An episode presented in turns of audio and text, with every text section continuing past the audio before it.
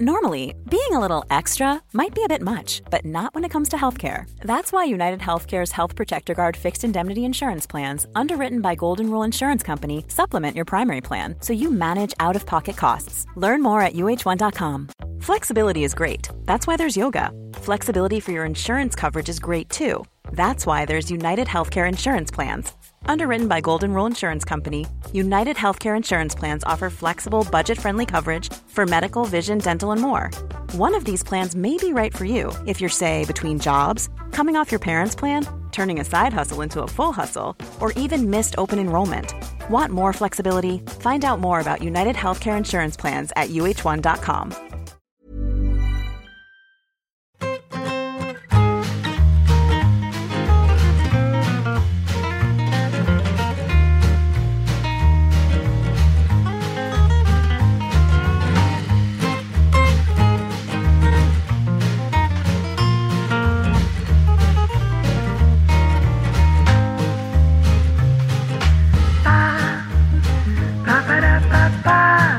la gala del EGM, pero he de decir que han subido todos los programas y especialmente los programas en los que estoy yo. O sea, esto quiero recalcarlo mucho porque aquellos programas en los que se habla de mí mal han bajado. los programas en los que estoy yo han subido. ¿Cómo lo veis? Justo y necesario. Por una vez, eh, la democracia es justa. El pueblo ha hablado y ha elegido bien. Ha elegido sabiamente, como decían en la última cruzada. Yo tengo un tema bastante más interesante que este, pero bueno, que si a ti te parece que hay que abrir con tus temitas, pues abre con tus temitas. Y ya pero ya sabes que siempre hay que dejar algún recadito, siempre. Efectivamente. Pues la cosa es que después de la eliminación esta del Fútbol Club Barcelona, el día después de, de esa eliminación, que no vamos a calificar en este programa, simplemente eliminación, de repente estoy por la mañana ahí currando, currando, currando tampoco. Neto Neto está en Twitter y entonces veo que de repente trending topic Nico. Digo, la Virgen, macho, encima se les ha lesionado este. ¿Sabes? O sea, gran, gran zozobra por mi parte de Dios mío, Gran otro que se lesiona. Le doy a Nico. Y no, estaban hablando de Nico, de la Isla de las Tentaciones.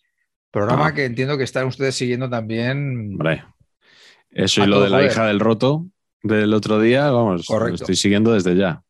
Pues resulta que el Nico este, amigos, es futbolista. Eh, se llama, eh, creo que se llama Nico Crayu. Vean. Y eh, ha jugado en la, en la cantera del Madrid y no sé qué, el Villarreal, y, está, y ha jugado en Polonia. Y todo bien, o sea, quiero decir que ya no es el primer futbolista que sale aquí. Creo que Rubén también lo era y Rubo de esta temporada también lo es. Pero el concepto grato es que la chica con la que va a la- a la- al camping este, que se llama Gala, lo mitiquísimo es que han, han venido al programa a ver si ajustan bien su relación, porque resulta que la tal Gala estaba liada con él y con otros dos del equipo al mismo tiempo. O sea que ese, ese vestuario, eso lo quiero ver yo. ¿eh? O sea, ¿no? ¿No, les parece grato ese concepto de me lío con y con dos del equipo al mismo tiempo? Es que es, es maravilloso, ¿no? El fútbol, ¿no? Al final. ¿Desde cuándo este tema es mejor que, que el EGM? Y que Yo, hombre, la No lo quería de- decir, por- pero lo estaba pensando. Gracias, Carleto. Yo, desde el máximo respeto, les voy a decir que el EGM les interesa a ustedes. Y O sea, ni que somos O sea, no usuarios. hemos hablado una sola palabra de Masterchef. Con Juanma Castaño y, y Miki Nadal, el hombre de, de 90 minuti. Y vamos a hablar de eso. Que, que ya que nos estamos poniendo, me estoy poniendo medallas yo, me voy a poner que yo aposté por Juanma Castaño en Despierta San Francisco. Dije que lo iba a hacer bien, ¿eh? O sea, Puse un tuit, porque yo la verdad que lo he visto con mis hijos a full.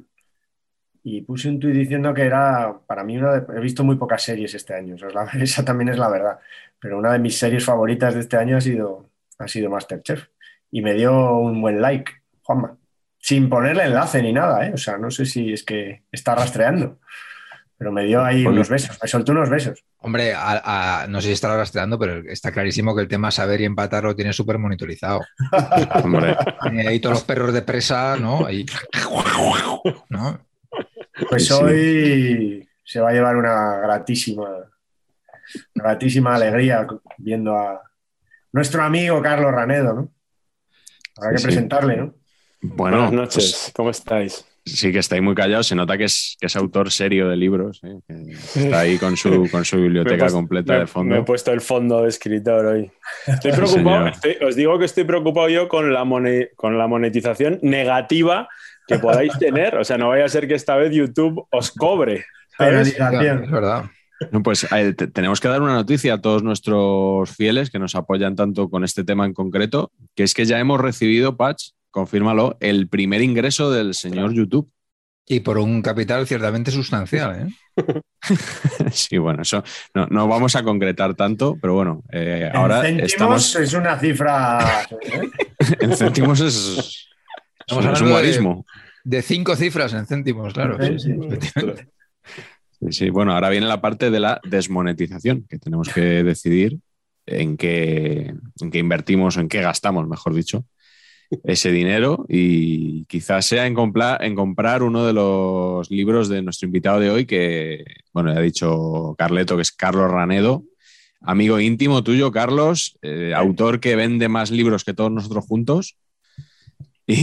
Y, bueno, seguro, o sea, esto no, lo he comprobado, pero como dice el otro, no tengo pruebas, tampoco dudas. Así que preséntanos a Charlie, Carleto. Hoy tenemos Charlie y Carleto. Carlos Ranedo, Charlie, para los amigos, es, mi mejor amigo. Él ha escrito un libro que se llama El mejor equipo del mundo, pues es el mejor amigo del mundo. Para mí, me consta que también para, para Pacheco, al que conoció más tarde, por eso me toca a mí presentarle. Para Pacheco estoy en la categoría de ex amigo. Ex amigo, fue amigo, fue amigo, efectivamente. ¿Y ¿Dónde se produjo el, distanciamiento? Hace mucho, hace mucho. Es otro programa, eso es otro programa. Y Miguel lo ha conocido hace menos tiempo, pero está, está siguiendo la, vía buena. Pues nada, Charlie es un auténtico crack, es un tipo que sabe de todo, es un tipo que escribe, que tiene un librazo ahora mismo en las librerías, en todas las de España, sobre todo en las de, en las de Bilbao. Esta que sostiene Miguel es la edición primera, la del año pasado, que nos contará él, porque fue una edición muy especial, limitada, y, que asignaba cada libro a un, partido de la historia del Athletic. Es un libro sobre, sobre datos de la historia del Athletic, datos estupendos, con, una, con unas ilustraciones sensacionales, y el hombre que ha amalgamado todo eso es Charlie, que ahora nos presenta una segunda edición actualizada, revisada y ampliada, y ya rojiblanca, antes era solo roji, ahora es rojiblanca del todo y nada, hay que, además es que, hay que, da igual, el que tenga la primera hay que comprar la segunda. Hombre, claro. Hay que tenerlo, esto es como una colección.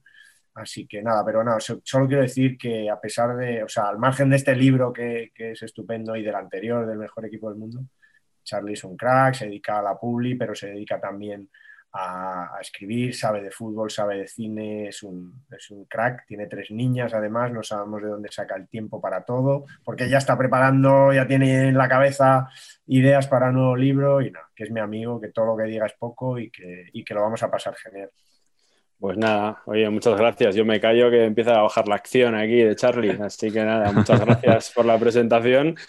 Y nada, encantado de estar aquí. A ver si os doy réplica en, alguna de vuestras preguntas. Yo quiero que me, que me dé réplica en, una cosa para empezar. Es que yo, claro, yo estaba aquí jugando con la Atleticpedia y de repente me sale esto.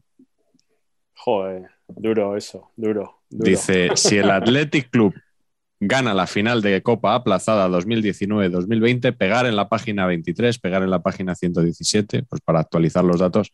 De momento no nos va a hacer falta, lo dejamos aquí Con mucho, con mucho cariño a la papelera, decía mi padre. sí, pero, pero Que, no, caiga en saco roto lo de si el Athletic Club, que es uno de los grandes temas de saber empatar, eh, ¿cómo, se, ¿cómo llamas al, al Athletic? Porque Carleto dijo aquí, cuando estuvo Miguel Ángel Román, una cosa muy loca, que es que los del Athletic, al Athletic le llamáis Athletic. A diferencia de eh, los de MediaPro Movistar, que lo llaman Athletic Club por defecto. Sí, Tú eso de... ¿a qué hora juega hoy el Athletic Club?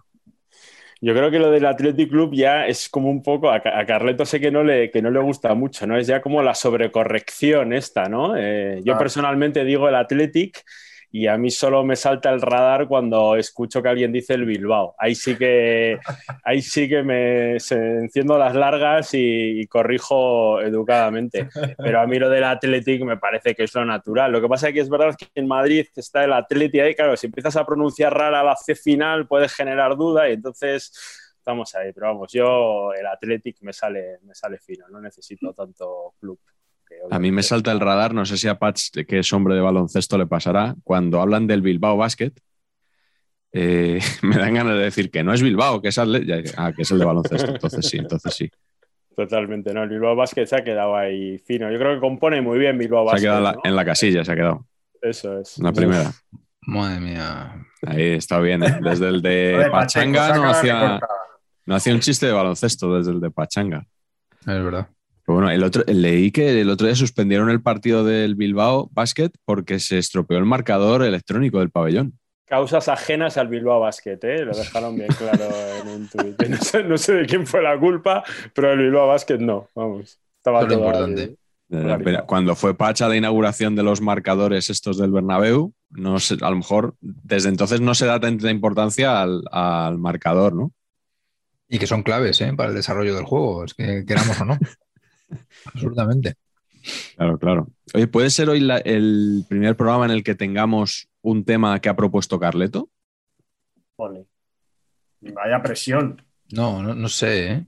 ¿Lo propusiste tú, Carlos, este? ¿O fue Patch? No sé si están así. No, es de, es Carleto.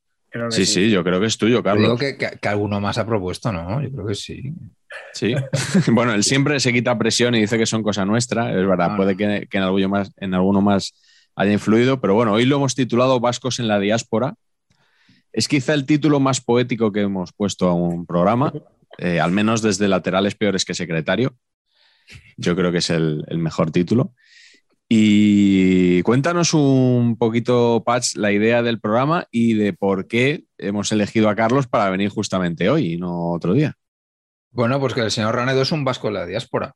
Es un vasco fuera de su tierra que hace apología de vasquismo y de atleticalismo por allí por donde va, y que, a diferencia de muchos jugadores de los, de los que vamos a hablar hoy, él es un triunfador fuera. Que me parece a mí que la cosa del futbolista vasco exportado en general ranquea. Vamos a ir viéndolo en este programa. ¿Tú crees? Yo creo que sí. Habría que, de todas formas, habría que poner hoy una especie de ¡pam! No sé si nuestro querido La Huerta está para estos menesteres, pero... Lo que le pidamos. pues algo Tiene un contrato que, va a, haber mucho Athletic. Me da la sensación que va a haber mucho Athletic, que no se nos enfaden los de la Real y tal, pero bueno, es un poco homenaje a Charlie también, ¿no? Yo intentaré llevarla contraria. Yo estaba pensando eh, estos días, un poco pensando en el programa, que se nos iban a enfadar los del Alavés eh, y los de Leibar seguramente, y tú estás pensando que se van a enfadar incluso los de la Real, o sea... Tremendo. pero, sí que es verdad que, que Athletic y Real Sociedad son unas fábricas tremendas de, futbolistas, unas canteras increíbles y que no todos tienen cabida muchas veces en el equipo y, los hay, por un lado, que se buscan la vida en, pues en equipos con mayores ambiciones y que pagan mejores contratos. Bueno, el Athletic paga muy buenos. Y luego están los que no tienen cabida en esos equipos y se tienen que buscar la vida en, bueno, pues las habichuelas en cualquier otro club de España. ¿no? Yo creo que hoy vamos a hablar un poco de, esos dos perfiles. Así que, eh, bueno, pues si os parece, empezamos con Charlie y que nos diga cuál es su jugador favorito de todos estos vascos que salieron un día a ganarse la vida fuera de, no sé si de Euskadi o de, o de Euskal Herria, ¿cómo, hay que decir? Esto tiene connotaciones políticas. ¿eh? Yo te diría de Bilbao, y así no entramos en mucho jaleo. bien, bien dicho. Yo pelo más a mi bilbainismo y así. de las afueras de Bilbao. Eso es. Pues mira, yo aquí em, tengo uno, jugador en activo, que me encanta y que creo que está teniendo una trayectoria maravillosa, que es Ander Herrera. Eh, yo cuando veo a Ander y veo que es un tío que sale de Bilbao después de una temporada muy buena y va al Manchester United y juega y gana títulos y ahora de repente está en el Paris Saint Germain de ensueño y juega y tiene protagonismo, me parece que es un futbolista que, que, que está teniendo una trayectoria muy, muy, muy bonita eh, creo que le falta el culmen con la selección española, que no sé si se le resiste y, ya, no, ya se le ha pasado su momento, pero creo que de todos los jugadores que recientemente han salido del Athletic y que han tenido suerte en Europa, pues eh, para mí es el que tiene el, camino más bonito, que está marcando el camino más bonito. No sé ya si está de capa caída cuando termine en Paris Saint Germain y volverá a Zaragoza, que yo creo que es su sueño, acabar jugando en el Zaragoza, pero creo que lo está haciendo muy bien y yo lo admiro mucho, la verdad. ¿Qué tal se fue Ander de Bilbao? Bueno, Ander yo creo que se va bien de todas partes, ¿no? Es educado, tiene verborrea, eh, de todos los que se han ido, creo que es el que mejor eh, se ha ido. Con todos los demás ha habido asteriscos negativos y yo creo que la salida de Ander fue, fue educada y fue cordial, la verdad. claro, claro, es que, es que ahí sois muy peculiares, ¿eh? porque claro, que os cambien por otro club, nosotros lo vemos como natural, ¿no? Decir, bueno, pues claro, se va del Atleti, se va a un equipo más grande se va al Bayern, se va al, pues eso, al, Manchester United, a la Juventus, ¿no? Me estoy acordando sobre todo de Llorente. Pero claro, vosotros lo veis como diciendo, pero si ya está aquí, ya estáis en el mejor equipo del mundo. O sea, ¿dónde vais? Sí, hombre, aquí, aquí has dado con uno que, que yo soy de espíritu comprensivo y que sobre todo asumo que es que eh, todos, menos uno del que creo que luego hablaremos, creo que todos están teniendo unas trayectorias impresionantes. O sea, en el caso de Fernando Llorente, eh, es que ha jugado, es un jugador que tiene un dato que me encanta, que es que ha jugado cuatro finales europeas con cuatro equipos distintos, que no sé si hay para muchos recientes que puedan decir eso, ¿no? Hmm. Solo, solo ganó una con el Sevilla pero hay que jugar y además creo que jugó las cuatro finales. Eh, Javi Martínez, un jugador que tiene una trayectoria impresionante ¿no? en, el, en el Bayern. Kepa, campeón de la Champions, es verdad que jugando menos, pero ahí está en la plantilla, hay Meric Laporte, eh, todos, todos los que se han ido lo han hecho muy bien, ¿no? Entonces, bueno, en Bilbao es verdad que hay veces, sobre todo en el caso de Llorente que citas, que, parece que nos da rabia que, volviera. Aquí levanta la mano uno que hubiera, le hubiera tirado la alfombra roja encantado hace unos años, pero, pero está claro que no todos piensan así. Es que aquí ya estamos tocando un poquito el tema este de Fernando Llorente, riojano. Eh, Javi Martínez, Navarro. Laporte, francés. Esto ya es un poquito de ir acaparando por ahí, ¿eh? La filosofía es clara, nacidos o, formados, ¿no?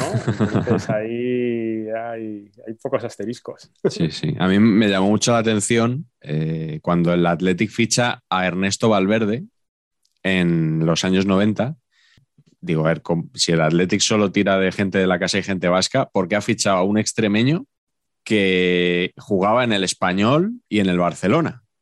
Y luego, no, es que su familia se trasladó a Vitoria, empezó en el Alavés y tal. O sea, yo empecé a pensar que, podía valer un poco todo también, ¿eh? Si mínimo vínculo tangencial tal, podía valer para, para jugar ahí. Pero bueno, Pacheco, tú que has sido muy crítico con, ya de entrada, sí, sí, no, no me hagas ese gesto. Ha dicho Charlie que hoy vamos a hablar de, jugadores que tuvieron grandes trayectorias fuera de Bilbao. Y tú has dicho todo lo contrario, que el jugador vasco eh, fuera le cuesta. le cuesta. Entonces, ¿cuál es tu jugador favorito de estos de los que estamos hablando hoy? Bueno, en este caso es la excepción que, confirma la regla, pues es un ah, triunfador claro, en, Toda, en toda regla, por supuestísimo, que es John Pérez Ahí lo dejo, ¿no? O sea, quiero decir, eh, no hace falta seguir, ¿no? Eh, pues evidentemente, ¿no? O sea, no es que Bolo igual ha sido, no sé, es una leyenda, ¿no? En, todos en realidad es una leyenda, en todos los equipos en los que ha pasado, eh, es una leyenda. Mira. Totalmente. Yo, hay que meterle el foco a la delantera esa mitiquísima que, ¿no? Del, del, Rayo, ¿no? Está de Balic, Bolo y Bolic, que en, naming delanteril, igual es top, top 10 histórico, ¿eh? estamos hablando de delanteras históricas. Y, no sé, es que el naming, ¿no? Otra vez, es que Bolo, ya sabéis que a mí no me gusta el mundo apodo, pero es que John Pérez Bolo, te digo más, un, un Pérez guion Bolo en la camiseta y estoy comprando ahora mismo 7.000 unidades, ¿eh? pero sin ningún problema. Pena que Bolo no jugara en el Toledo, ¿eh? Hombre, sería, efectivamente, sería internacional por Toledo, en este caso, ¿no? Podría ser. Yo, yo, creo, pero no, estoy seguro de esto, pero yo cuando era, cuando iba al antiguo San Mamés, creo recordar que su hermano se sentaba a mi lado en la, en la grada. Y yo sufría mucho porque Bolo, es verdad que tuvo años complicados en, en Bilbao, ¿no? Y nunca me lo dijo, pero de esto que no sé si en algún momento vino un día Bolo y se sentó al lado y dijo, coño, ¿cómo se parecen estos? Son hermanos y tal. Y a partir de ahí, obviamente, ya eh, el run run en nuestra zona fue un poquito más respetuoso, ¿no? Pero, pero bueno, Bolo ahí, eh, creo que es el, no sé si es el cuarto o quinto máximo goleador de la historia del Rayo Vallecano, que es un dato y en la Ponferradina ahora mismo está para subir, ¿no? Si no me equivoco, está segundo o tercero. Sí, sí, sí eso lo controla Carleto todo. ¿no? esto, esto, esto hay que chequear, Ranedo. No me creo que este hombre sea el máximo goleador de nada cuando no ha metido más de 10 goles por temporada, jamás. Sí, sí, sí. Ese ranking, míralo, creo que cuarto, quinto máximo goleador de la historia del Rayo Vallecano. Como sean los datos de tu libro, como los del Rayo que acabas de tirar, colega, o sea, eh, ya estás devolviendo la pasta, pero vamos, o sea... Tú consúltalo y luego metes un pantallazo de eso ahí. A Correcto. Ver si, a ver si en, primera, en primera tiene unos cuantos golitos. ¿eh? Hay que mirar la Rayopedia. 35. sí, pero si hubo en una temporada debió meter 87, ¿qué me estáis contando? De verdad. Es que solo estuvo una. 35, macho, no me jodas. Y Guillermo. sí tiene razón Charlie, ¿eh? yo creo que estará por ahí. En primera Rayo no ha estado tampoco 20 años. hasta Baptistao ha metido más goles que, Bolo. bueno, le estará enseñando entonces todo lo que sabe a Yuri. Hombre, que, ya, vino aprendido ya. Que de naming, de naming va muy bien Yuri. No, tuvo suerte en Bilbao, no recuerdo ahora cuántos años jugó, pero no, no tuvo mucha suerte, yo creo. Carleto, ¿cuál es tu jugador? Bueno, yo me voy a poner serio, ¿eh? me voy a levantar casi. Eh, y voy a repartir juego con otros equipos, ¿no? Vamos a, vamos a repartir ahí. Eh, yo voy a hablar de don José Eulogio Garate, por supuesto. Y ya todo es un poco tal, pero vamos, setentero, setentero a mí me vale. Yo no le he llegado a ver jugar, pero bueno, mi padre me ha hablado mucho de él, he visto, luego he visto goles, cómo jugaba, así muy erguido, era muy elegante, además es de esos futbolistas que tienen un plus porque estudiaron, es ingeniero, ingeniero industrial, no sé, me parece un tipo al que siempre, como una Dalí de la corrección y al que siempre me habría gustado ver más, ¿no? En aquellos tiempos, tres veces Pichichi de la Liga Española. Y este hombre nació, creo, en Argentina, en Sarandí, pero enseguida emigraron, sus padres volvieron, eh, habían emigrado por la guerra, no sé si su padre había sido político en el Eibar republicano y tal, y tuvieron que salir, y volvió. Y yo creo que quizá por eso, de haber nacido en Argentina, creo que no tuvo nacionalidad española hasta, no se la concedieron hasta mayor, pues quizá no fichó por el Athletic, porque jugó en el Eibar, luego fichó por el Indauchu, que era un poco filial, ¿no, Charlie? Seguramente. Sí, sí. Y de ahí le fichó el Atlético de Madrid, ¿no? Cuando lo natural probablemente hubiera sido fichar por el Atlético. Y en el Atlético de Madrid pues estuvo 10-11 años, tuvo una de esas lesiones absurdas, eh, se hizo una herida en la rodilla y eso le provocó una especie de, de, como un contagio de un hongo de la hierba, una cosa absolutamente, eh, bueno, que es única y tuvo que dejar el fútbol con apenas 30 años, cuando eso había sido tres veces Pichichi, más de casi 150 goles en el Atleti. No sé, me parece un vasco nacido en Argentina, pero oriundo de Ibar, porque a los poco tiempo ya, ya se fueron allí, que, que, que, probablemente sea no, sea no solo mi favorito, sino probablemente de los, de los más importantes realmente. Ahora que has dicho lo del vasco nacido en Argentina, eh, hubo un periodista que, que no recuerdo quién fue, la verdad, que publicó que cuando Higuaín jugaba en River Plate, que el Athletic estaba interesado en, ficharlo. Charlie, ¿tú te acuerdas de esto? Eh, sí, sí, porque sí. Porque decían que, tenía algún antepasado vasco-francés, pero luego era mentira, no, no era de, la parte vasca, de Francia. Joder, anda que no nos hubiera venido bien. El pipa. Igual hasta ahora. Si era de Venezuela, ah, don José Eulogio puede ser de donde quiera. Bueno, pues eh, yo voy a ser poco original para. Pero me voy a ir a la Real. O sea, para, contentar a nuestra hinchada Churi que imagino que la hay también. De hecho, sí la hay, porque dije que mi primera camiseta de la Real a ver, eh, la primera camiseta de fútbol que había tenido yo era de la Real y, hubo gente que, se alegró por ello. Voy a elegir a Xavi Alonso. Eh, creo que es una pena, a ver, que se me entienda esto. No es, que, no es que sea una pena que Xavi Alonso haya jugado en el Madrid, no, no, no, no, quería decir eso, pero creo que es un jugador que tendría la unanimidad absoluta de, todo el mundo eh, si no hubiera jugado en el Madrid, si se hubiera quedado en el Liverpool toda la vida o hubiera pasado del Liverpool al Bayern, porque es, me parece el típico que es el, que genera consenso y unanimidad absoluta de, qué bueno es este tío, qué elegante, qué inteligente, es el que nos gustaba a todos, ¿no? Y, y bueno, como fichó por el Madrid unos años y estuvo tan significado con, la causa mouriñista, creo que ha pasado la historia también un poquito con el, con el estigma ese que le han colgado de ser un jugador leñero, que, bueno, aquí Patch me va a dar la razón, que yo leñero, mm, todo bien, ¿no? Mm. Mientras no sea violento, que es, que es algo distinto. Yo creo que un jugador que juega donde Xavi Alonso, pues igual que un central, tiene que ser leñero en ocasiones y tiene que rascar y yo, el que juega en mi equipo en esa posición, lo quiero así, ¿no? Correcto. Y, bueno, de Xavi Alonso no, no voy a describir ahora cómo juega Xavi Alonso porque lo hemos visto jugar todo, pero sí que me hizo mucha gracia por estas etiquetas que vamos poniendo cuando deja el Real Madrid y ficha por el Bayern de Múnich, que hubo gente que se sorprendía, que decía, oh, Xavi Alonso se va a jugar con Guardiola. Qué raro, ¿no? O sea, qué, raro que un jugador como Xavi Alonso juegue con Guardiola, ¿no? no le pega nada al, fútbol de Guardiola tener, tener jugadores como, como Xavi Alonso, ¿no? Qué tontería. Pues, pues sí, pues había gente que, se sorprendía.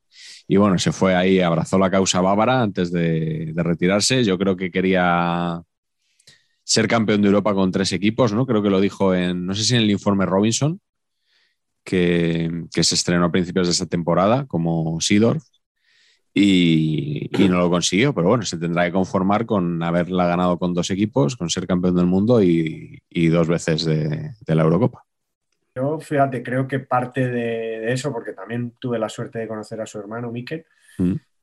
que es un tipo estupendo, que obviamente jugó en la Real y jugó en el Tenerife y luego estuvo en el Real Unión. O sea, ha sido futbolista bueno, no del nivel de su hermano quizá, o no tuvo la suerte de su hermano, pero también es un tipo muy majo, muy preparado, le gusta el cine tal, y bueno, a, a Xavi pues le hemos visto, ¿no? que tiene un estilo además muy, muy, interesante.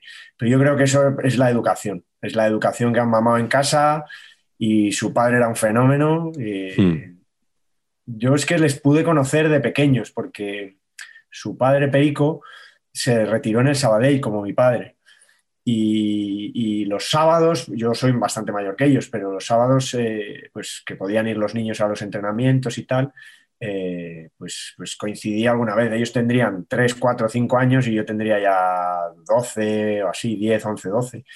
Y, algún sábado coincidí con los rubiales aquellos y, ya se ve, ¿no? Que era un, un, señor serio, formal. No sé si os acordáis de que Perico el pobre lo pasó fatal entrenando a, la Real. Mm. Había entrenado a Leibar, había estado a punto de ascender a primera y luego con la Real el pobre yo creo que, le superó aquello, pero fue honestísimo. Y no sé, lo que yo creo que esa gente ha estado muy bien educada en su casa, han aprendido lo que es el fútbol seriamente, lo que es la dedicación profesional del fútbol y el amar la profesión. Y, por eso me parece muy buena, muy buena decisión. Me parece un tipo formidable. Hice, creo que lo he contado alguna vez, yo hice un artículo eh, cuando empezaba con esto de los blogs, en el año 2004, en la Eurocopa de Portugal, en Marca, en la contraportada, hacían una serie de entrevistas, cada día entrevistaban a un jugador de los convocados por Iñaki Saez para la selección. Y mm, a todos les hacían el test de cuál es tu película favorita, cuál es tu libro favorito y tal. Entonces yo me dediqué a recopilar las películas eh, y libros de los internacionales y eran las mismas siempre. O sea, película era Braveheart, La vida es bella y Días de fútbol. Eh, libro era El Código da Vinci, que estaba de moda en esa época, El Alquimista o Los Pilares de la Tierra. O sea, era todos lo mismo. Y recuerdo que, que Xavi Alonso, no recuerdo qué película eligió, pero dijo, cuando le preguntaron su libro, dijo El Gran Gatsby. Y dices, bueno, pues aquí hay uno que ha leído, oye, por lo menos. claro. Luego yo me intenté leer El Gran Gatsby y creo que lo dejé. Y mira que es un libro realmente cortito, no, me gustó nada. Igual era yo demasiado joven todavía para esas lecturas. O igual no, igual es que simplemente no. ¿Lo intentaste leer porque lo recomendaba Xavi Alonso? Pues eso es la- lo bonito de esta historia. Creo que sí, creo que sí, Qué, boni- qué grande. creo que sí. Pero no, no lo conseguí, con lo cual, pues Xavi Alonso, eh, espero que no se entere nunca de, de lo zote que soy. Hay una entrevista de estas mitiquísima de Huiza que le preguntan por estas Eh. categorías Sí, y dice, película, Torrente. Actriz, la de Torrente. y así sucesivamente. La que decía Torrente, Torrente. Las 14 casillas, es una maravilla. Lo que pasa es que de, de Huiza ha quedado injustamente olvidada otra entrevista, en la que, en una entrevista en la revista Don Balón, en la, en la que le preguntan ¿qué hace usted después de hacer el amor? Y Huiza responde, limpiarme la churrita.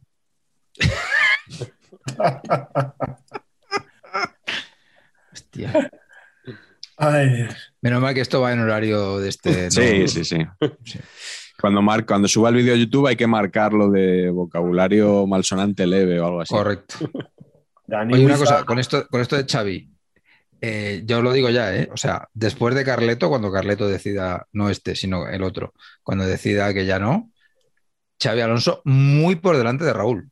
Pero ¿Ah, sí? muchísimo, por- pero vamos, o sea, a galaxias. O sea, 15 temporadas de Xavi Alonso, luego igual tres temporadas de David Vidal o lo que queráis, y luego Raúl, si acaso, 2083, por ejemplo. O sea, es un poquito lo que propongo. Oye, ¿y Xavi de primero y Raúl de asistente? No, No, para el ego de Raúl sería demasiado eso. ¿no? nada, nada.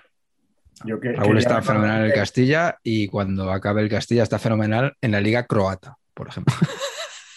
Quería recordar el dato absurdo de que Dani Huiza es el último pichichi español Sí, que conocemos. con el Mallorca. Joder. Y no- no- o sea, desde entonces no ha habido un futbolista español que, se- que fuera pichichi. Empiezo contigo la ronda, Patch. ¿Qué jugador vasco debió quedarse en casita antes de emprender una aventura? Yo, como siempre, voy a ir a lo mío. Si tú te llamas Ustaritz Aldecoa o Talora, mira, yo al Betis no iba.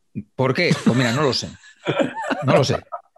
Honestamente, no lo sé por qué no, pero efectivamente no le fue bien. No le fue bien. Luego se fue a Portugal. Pues una temporada en el Betis y luego otras tres en Portugal que jugó unos dos partidos en total. No, no sé, o sea, no sé, no sé. Y eso que, ojo, también Ustaritz, que me gusta Ustaritz, ¿eh? me gusta el Nemi, pero joder, al de Coautalora, así transportador de ángulos sobre una camiseta, es que igual mejor. hacía el círculo entero, ¿sabes? Ni siquiera el semicírculo. No sé, me parece una belleza muy grande. Pero claro, ah, no sé por qué con ese naming no puedes ir al Betis y triunfar. Y te has dejado, te has dejado un peaje en el Dinamo Tbilisi, que, que- que ese momento en el que le llaman y le dicen que para allí eh, también debió ser duro, ¿eh? Madre mía. Sí, Madre sí. Yo creo que entre, entre el Betis y, y Portugal estuvo ahí en el, en el Dinamo, que ese año debió ser para verlo. sí. Yo es que no entiendo con este tipo de jugadores, y lo dije en su momento de, de- de Reyes que en paz descanse y de Navas, no entiendo que no haya un equipo de cámaras de Informe Robinson siguiéndoles 24-7 en esas aventuras. Porque, Sí, sí, sí. no, eso- esos documentales, tío, eso sí, que- no, mucho más, muy Sí. por encima de estas cosas de Mourinho y estas cosas absurdas que hacen. Sí, no, sí. no- no Informe Robinson, digo Amazon Prime. Luego, no, no sé si os acordáis de un portero que tuvo el Getafe argentino, Oscar Ustari, Sí. Sí. que le- mucha gente le llamaba Ustaritz, Hombre, porque vino después de, de este jugador Claro, que has mencionado y decían "Us- Es, Ustaritz. es- es- es la norma Athletic Club aplicada a- Eso es. correcto, correcto. O sea, Y- la acción. Jugó la final de Copa de, de 2008 contra el Valencia y jo, era- me- a mí me parecía bastante malo. Se había dicho que lo quería el Barça incluso en tiempos. Mm, Debía tener un representante muy bueno. Y no sé, Patch, si recuerdas cómo ponía en su espalda. No ponía Ustari. ¿No? Se llamaba Oscar Ustari y en la espalda ponía Oski. Ostras, Oski, es verdad, es verdad, es verdad. No, no, no, no, calla, calla, ¿Con calla. K calla. o Es que- no? ¿Con K? Con K. Con K. Y me están, saca- me están saliendo lágrimas de sangre por los ojos. Madre mía, no, no, no, no. Por Dios, no, o sea, no, no, no. Qué horror. Cartas gratuitas, seudónimos. Bueno, eh, hablando de porteros, tenemos que hacer una rectificación una fe de errores, que nuestro amigo Raúl Román el otro día contó una anécdota muy divertida, pero que era mentira. bueno, no era mentira la anécdota, pero dijo que contó una prueba del que apostamos, en la que supuestamente había participado Tommy Encono, y no era Encono, era Wilfred Akbonavare, portero de nigeriano, no camerunés, del Rayo Vallecano, que falleció hace algunos años y que fue un mito del Rayo que marcó casi tantos goles como John Pérez Bolo con la franja y roja. Joder, fijaros si, si os respeto y, sobre todo a Raúl, que tal que vi el programa, busqué en YouTube el vídeo y como vi lo de Wilfred, dije, Joder, esto debe ser otra prueba. Ah, pero está, en YouTube el vídeo. Sí, había uno. Ahora que lo dices, vamos, yo, yo lo busqué y, estaba ahí. O sea que, míralo. Espera, vamos a parar un momento la grabación y vamos a ver el vídeo y nos, volvemos a conectar, ¿vale? Yo, Wilfred, siendo este vídeo seguramente extraordinario, la imagen que tengo más grabada de Wilfred fue, no sé qué periódico, ¿eh? si fue si en Marca o Las, le hice un reportaje, yo creo, rollo San Isidro, vestido de chulapo, que eso era, eso era para verlo. Eso, ¿eh? era eso era más de marca, seguro. Yo creo que Las para esas cosas, ¿no? Siempre ha sido como más seriote. Era, pero bello, bello. ¿eh? Eso de ver al, al, Chapi Ferrer y a Sergi de los Boston Celtics y tal, eso, oh, es, oh, eso es más de marca, ¿no? Sí, sí, sí. Aunque puede, puede que fuera del Sport, incluso esta que te estoy diciendo, ¿eh? y no de marca, porque la he visto en Sport hace, hace poco en el Twitter. Hmm. Mítico Wilfred. Yo tengo un recuerdo, no sé si lo distorsiono un poco, pero creo una pancarta que era más que Román. Wilfred. Peña Wilfred, métele un gol al racismo. Fíjate, un tema ahora tan en, en boga ahora y está hace un mogollón de, mogollón de años. Ese recuerdo lo tengo ahí en la grada de Valle. Qué maravilla. Que fuera portero no debía empañar el mensaje, claro que sí. Pues puedes subir en un córner a rematar y, meterle un gol al, al, racismo. Eh, Carleto, ¿cuál es el jugador que según tú debió quedarse en casa? Pues yo voy a repartir otra vez juego entre los dos principales, vamos a decir mejores, sino principales equipos vascos. Equidistancia. Exacto. Y dos asieres. Dos asieres bastante recientes. Que Qué equilibrado. debieron quedarse en su pueblo, realmente. En el caso de Asier y Arramendi, concretamente en su pueblo, con las vaquillas. Y en el caso de Asier del Horno, pues es que Asier del Horno hubo un fin de semana que era el mejor lateral de la historia. Pero, pero se pasó eso y, y el hombre es que no daba pie con, extraño. Yo, yo recuerdo de, que hubo un periodo muy breve de tiempo en el que era un jugadorazo. Goleador. Goleador, goleador, al Real Madrid, además. Sí, metió, varios. De la última victoria. Varios, varios, sí, sí, varios. Sí, sí, sí, sí. Y, recuerdo eso, su salida al Chelsea como algo normal, pensando que, que el Chelsea en aquel momento empezaba a ser muy potente y tal. Y, Dicen que, le condenó su carrera una entrada a Leo Messi, no sé si la recordáis, que le expulsó con el Chelsea. una entrada y, a partir de ahí creo que Mourinho le puso la mm. cruz y el descenso. El, descenso el día del gol de, Ronaldinho de puntera, ¿no? Creo que fue. Sí. El día, no, el eh. día de Iniesta, ¿no? El día de, no, dos o tres años antes, sí, sí. Y, pero eso sí, recuerdo, luego el pobre hombre es que se retiró con 30 años, o sea, algo probablemente con una, probablemente una lesión de, tobillo arrastrada, ¿no? Yo creo que también tuvo muchos problemas. Hmm. Tuvo problemas él. Y, jugó, pues eso, en el Levante, ¿no? Anduvo, anduvo un poco. Un Valencia, ¿no? También. El Valencia, del Chelsea fue al Valencia, sí. Sí. Y, es una pena, la verdad, porque sí que es verdad que hubo un momento en el que me parecía un jugadorazo y luego se cayó con todo el equipo. Probablemente si no hubiera salido, hubiera estado más arropado. No sé si es que era Athletic, Charlie, tú sabes si es que necesitaba la pasta en ese momento. No, recuerdo el tema económico, pero sí recuerdo un temporadón con Iraola y Del Horno en las bandas que subían arriba y aquello era un, espectáculo. Vamos, yo creo que de, las mejores parejas de laterales que ha habido en el Atlético en los últimos años. Y luego no recuerdo el tema de la pasta. Bueno, ahora ya, claro, todo se ha distorsionado, pero yo creo que fueron 10 o 12 millones de euros, que tampoco era, pero bueno, es verdad que igual en aquellos tiempos era, fue, un buen traspaso, la verdad. Mm. Pero en el Chelsea yo creo que solo jugó una temporada. Y luego eso, Asier y Arramendi, que, que, hubiera estado genial si hubiera llegado, hubiera hecho esa presentación con los colegas y hubiera vuelto y se hubiera quedado en, en Donosti, y ya está. Con la Yo- cuadrilla. ya, ya, exacto. Ya, ya, ya, ya he hecho la presentación que nadie ha hecho, Y ala. por la que voy a pasar a la historia, porque ese hombre va a pasar a la historia, a pesar de que luego ha sido un buen futbolista, ¿eh? El pobre también ha tenido mala suerte con las lesiones, como, como del horno. Pero ha sido un buen futbolista de, de equipo, ¿no? Y- Sí, eh, y Yarramendi fue campeón de Europa en, en su temporada en el Madrid y eso sí, Carlo Ancelotti no lo eligió para jugar la final, pese a la baja de Xavi Alonso precisamente, prefirió a Kedira, que había estado toda la temporada de baja y que, que el hombre ya venía limitado de serie por ser Kedira y, y luego por, por, su, por su lesión, su temporada en blanco y aún así lo prefirió. Patch, eh, estaba pensando si me encanta. si Del Horno tuviera una hija y la, y la llamara Magdalena, por ejemplo, ¿no? No, no lo he entendido. Magdalena del Horno. Ah, hostia. Bien, bien. Mejóralo. No, no. Si lo hubiera llamado Bizcocho como el jugador del Betis, aún mejor. Hombre, qué, late- qué lateral, eh, bizcocho. Sí, señor. Sí, buenos laterales serían, ¿no? Bizcocho y Del Horno. Muy buenos. Del horno, claro. Carlos, ¿cuál es tu jugador que debió quedarse en casa? Yo creo que Fernando Amorebieta. Yo creo que Fernando Amorebieta tenía algo para haberse convertido en un jugador importante como defensa en el Athletic. Es verdad que jugador importante, aunque peligroso para el equipo, porque la amenaza de la, de la doble amarilla siempre pululaba por el área. Pero yo creo que su carrera en el momento que salió de Bilbao fue un, fue, fue, fue, rarísima. Se fue, se fue a la Premier, que dices, bueno, oye, se va al Fulham, ¿no? Equipo por lo menos con campo bonito y tal, pero el año que va al Fulham desciende el Fulham.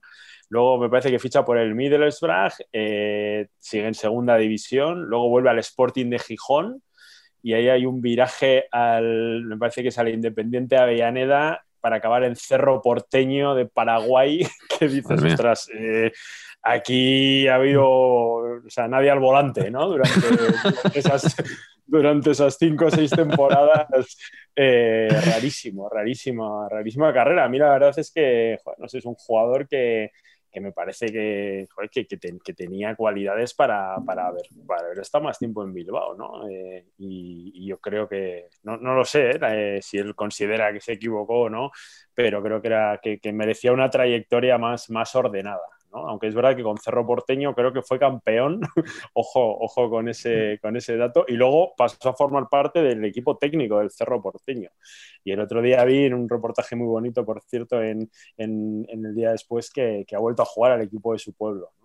Así que... Ah, sí, muy chulo, sí, sí, es verdad.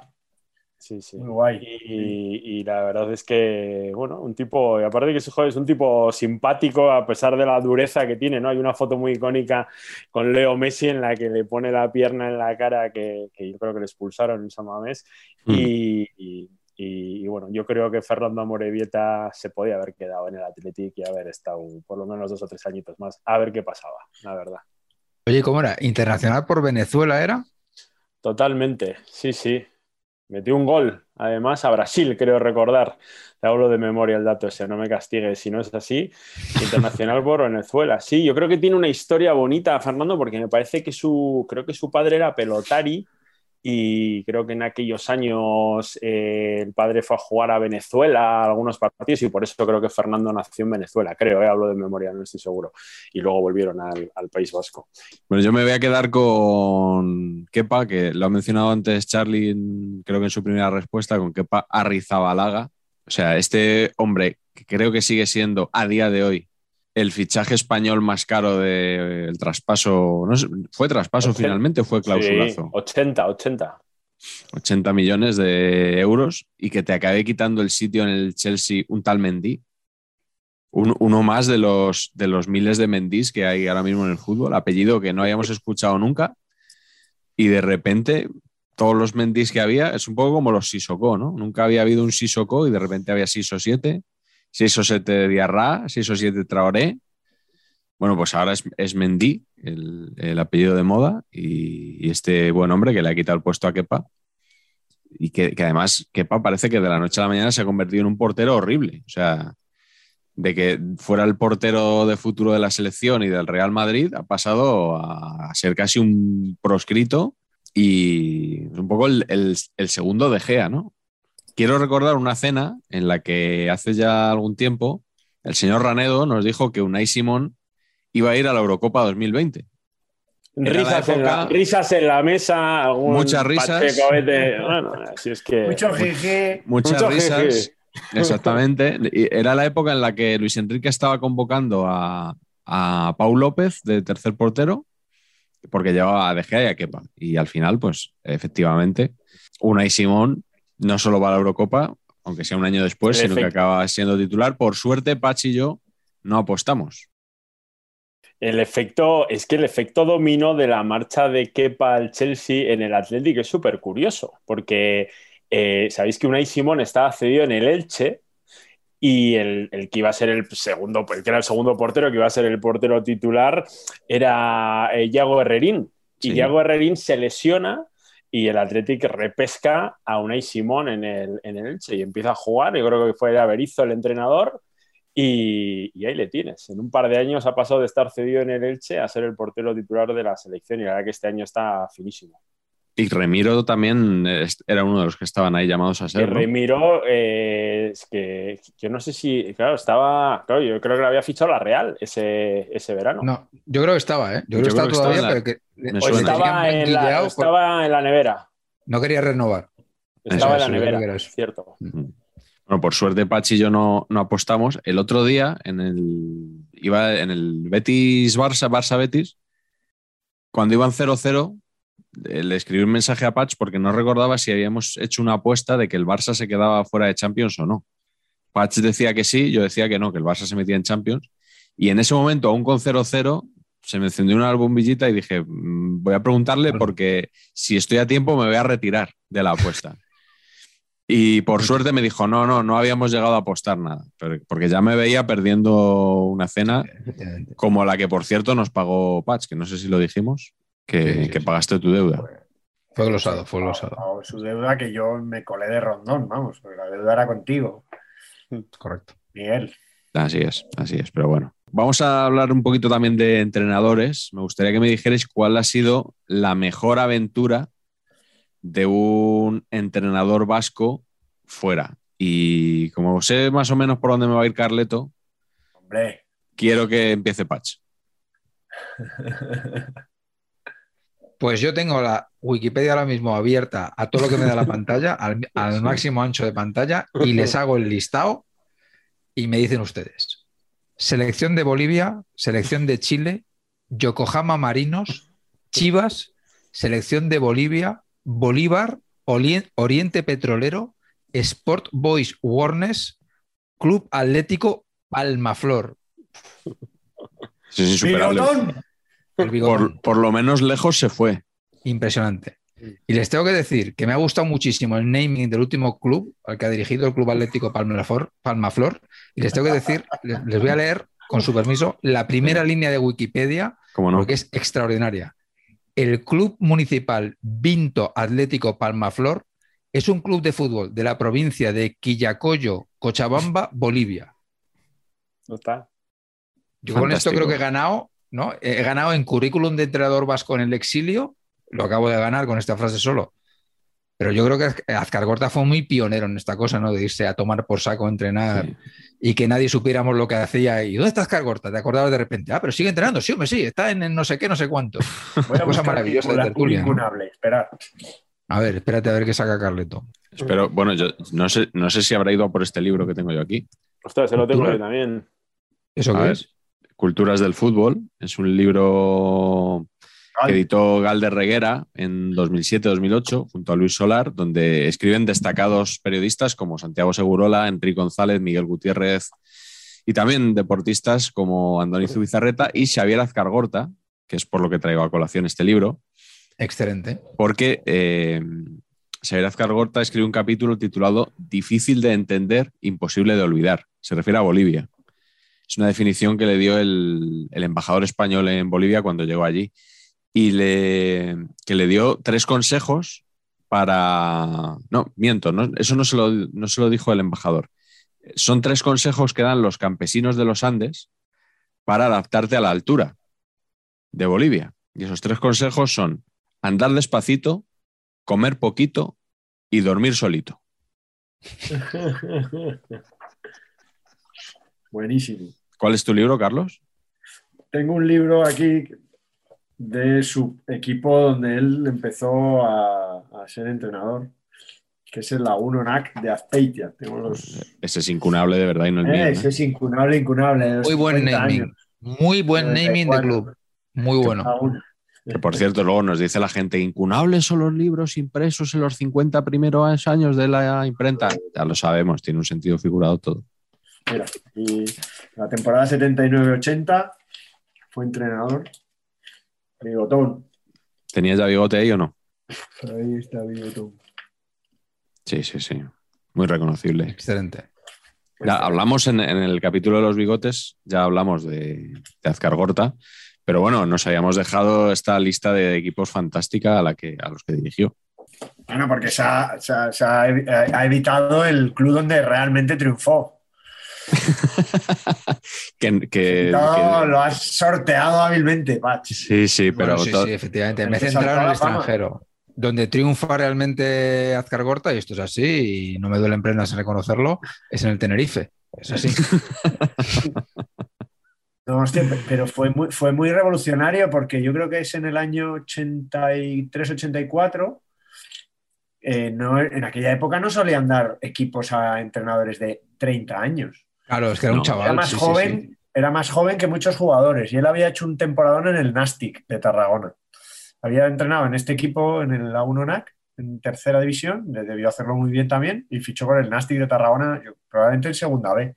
Y de ahí lo pilló el español y ahí estuvo tres o cuatro temporadas muy dignas con un equipo castaña que tenía el español y, y luego se fue al Sevilla y ahí empezó ya crecer, ¿no? Pero ya que hemos sacado el tema español, venga, Carleto, di cuál es el tuyo. Hubiese, para meter al español, hubiese elegido hasta José Antonio Irulegui, pero, pero tengo uno muy bueno, joder, es que Claro. además yo creo que, que obviamente lle- llegó a una gesta, después de hacer la gran gesta en el equipo de Charlie, en el Athletic, Javier Clemente Lázaro, después de ganar las dos ligas, Copa y todo, pues, pues salió mal del Athletic y, fue a parar al español, un poco así por casualidad, probablemente él lo considerara en aquel momento un paso, paso a, un lado, un paso atrás. Pero yo creo que él allí congenió, fue vecino mío, de vecino de, mi- de mis padres, vivíamos en el mismo bloque, yo vivía en el segundo primera y en el quinto segunda, sus hijos fueron a mi colegio, Xavier, que, ha- que yo creo que ha estado en el, en el cuerpo de fisios del, y de- Athletic. del Athletic durante tiempo, no sé si sigue, probablemente sí. Y, y- y bueno, eh, a pesar de que, como sabéis, siempre hubo esa, esa, esa- esa fake news de que Marañón había lesionado a Javier Clemente, no era mi padre, ya lo hemos contado, era Ese- Ramón. como diría Marañón, Pedrerol, ese programa ya lo hicimos. Pero bueno, viene muy a cuento para contar eso, que, que- que- lo conocí mucho y que obviamente dejó muy buen recuerdo, eh, a pesar de que pues se perdió la final de la UEFA con él, ¿no? Y sus decisiones fueron muy polémicas y todavía hoy se le recuerda casi más por aquellas decisiones que por haber llevado un equipo, entre comillas, pues no preparado para qué, porque aquella UEFA era, era probablemente más que la Europa League ahora, ¿no? Era una Sí, claro, era, era dura.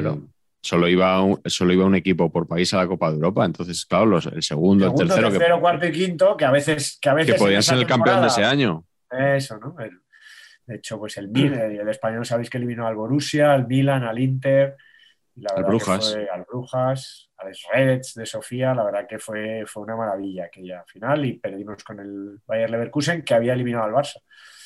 Una temporada que el Barça había jugado la UEFA, como esta temporada. Oye, el edificio, el edificio Madre ese mía. tiene documental bonito también, ¿no? Porque ahí vivió Poquetino también ahí, Poche. ¿no? Sí, Pochettino. Y, Mi Poche. y- y otro, y, bueno, mi padre, Molinos, también. Claro. Todavía, vivi- todavía vivimos, vive mi madre, vive Molinos también. Y luego Salva, un central del Barça, Sí. que, fue, inter- fue internacional, jugó La la Eurocopa. La Eurocopa que fuimos 84. subcampeones del 84. Bien bueno. Con el Logroñés se lesionó muy pronto, era muy bueno, técnicamente. Irían todos a las reuniones de la comunidad, tienen pinta, Era- ¿no? Era un edificio eh, perdón por la digresión, era un edificio de Núñez y Navarro, Hombre, el presidente Núñez. Y estaba muy cerquita, de, muy cerquita del campo del español. Y, y Javier Clemente se montó su choco, tenía un choco él abajo, en las- había una especie de bodegas en, en- en la casa y, y tenía su choco a la, usan- a la usanza de su, de su tierra, de nuestra tierra, Charlie. Y bueno, la verdad que luego regresó, nos salvó una vez más, nos salvó un año también así muy flojeras, de estos últimos años que anduvo dando brincos. Y la verdad que, bueno, luego ya sabéis, pasó por el Atlético de Madrid, por un montón de Sporting, el Real Murcia de nuestros amigos Yayo y Oliva. Así que. no, Incluso por la Real Sociedad. La Real, también. la Real Claro. Sociedad, el Tenerife, el Valladolid y la selección Pero eso española. no es diáspora, queridos. No, no, claro. La pero Real bueno, no es por, diáspora. por completar, por completar. Sí, sí. no, Y, por, y a nivel selecciones también tiene un currículum, no del maestro No Azcar Gorta, pero. Está en Libia ahora, Hay, ¿eh? hay que ir a Libia ahí Sí, a, ahí. entrenar, a entrenar, ¿eh? ¿Sí, ahí? Sí, sí, está en Libia. Está, ha estado ahora recientemente en la fase de clasificación. Le tocó un grupo muy complicado porque estaba Egipto, que es mucho mejor equipo que ellos. Y, pero bueno, estaban, estaban contentos allí. Y creo que ganó hace poco también el torneo este que organizan en África, en el que pueden participar solo jugadores de las ligas locales. No pueden jugar los que estén jugando en otros países. Y creo que lo ganó con Libia hace, hace poco. Un crack. Y su Twitter también, si el de, Sí. de Bigotón es recomendable, el de Javi Clemente Sí. también es recomendable. Este me gusta, a mí- me gusta a mí mucho, que el otro día, después de la eliminación del Barça, estaba viendo el chiringuito y, y- y, bueno, pues hizo, hizo una radiografía del programa, ¿no? De que básicamente consistía en enfrentar a cuatro de un lado y cuatro de otro y que unos se rieran de los otros. Y, y que Pedrerol no sabía nada de fútbol, dijo también. Bueno, Charlie, di- di- dinos el tuyo, dinos tu entrenador. Pues aquí tengo, tengo dudas, eh, porque tengo muchísima admiración por Ernesto Valverde, que creo que hay que poner también en, en valor su, su- para mí sobre todo su experiencia en Grecia, ¿no? que me parece que tiene un meritazo lo de irse fuera y triunfar. ¿Lo consideramos vasco a, a Valverde entonces? Sí, sí, sí, sí, yo creo que sí, además eh, muy del Athletic. Luego le tengo mucho cariño también, o una, una admiración a, a Unai Emery, porque me parece que se, joder, nos olvidamos pronto de, de- de que es un tipo que ha entrenado en el Arsenal, en el Paris Saint Germain, entrenó en Rusia también. eh, o sea, me parece que es un tipo que, que está haciendo muy bien, pero me quedo con un probable documental que se titule Pacheco de Meñaca a Osaka. ¿eh? Y ahí el concepto Miguel Ángel Lotina, ¿eh? esa llamada de teléfono de Miguel Ángel, hay una oportunidad en Japón, vamos para Estoy abriendo página en Kickstarter en este momento, abriendo el proyecto para que eh, nos entren toneladas de euros, porque esto me parece o sea, extraordinario. Sí, sí, pero dirigido por algún, o sea, un japonés de estos documentalistas. Koreeda. Eso es, por Coreeda, algo así, ¿eh? muy fino. ¿eh? Esas conversaciones Banco Sabadell, Coreeda, Lotina, ¿eh? puede, puede darnos mucha alegría. Así que perdonar que no haya elegido uno, pero se acumulan aquí Ah, muchas no. cosas. ¿eh? No, bueno, pero perdonado. está bien porque al final... van a acumular finales de la UEFA perdidas también, ¿eh? con Ernesto. que al final siempre Lotina queda, queda la coña de los memes de, de los descensos de Lotina, ¿no? Que es, lo- es verdad que en los últimos años acumuló varios y, y, bueno, pues se ha olvidado también que tuvo una trayectoria anterior, ¿no? Una Copa del Rey con el español. Claro, claro, por eso digo. ¿eh? Y, un- y una salvación en la última jornada contra, contra la Real con el gol de Coro. Y un titular de revista Lotin Lover. Sí, que siempre no- cuando lo mencionamos no lo recuerdan siempre ese titular, creo que era de Depor Sport, ¿no?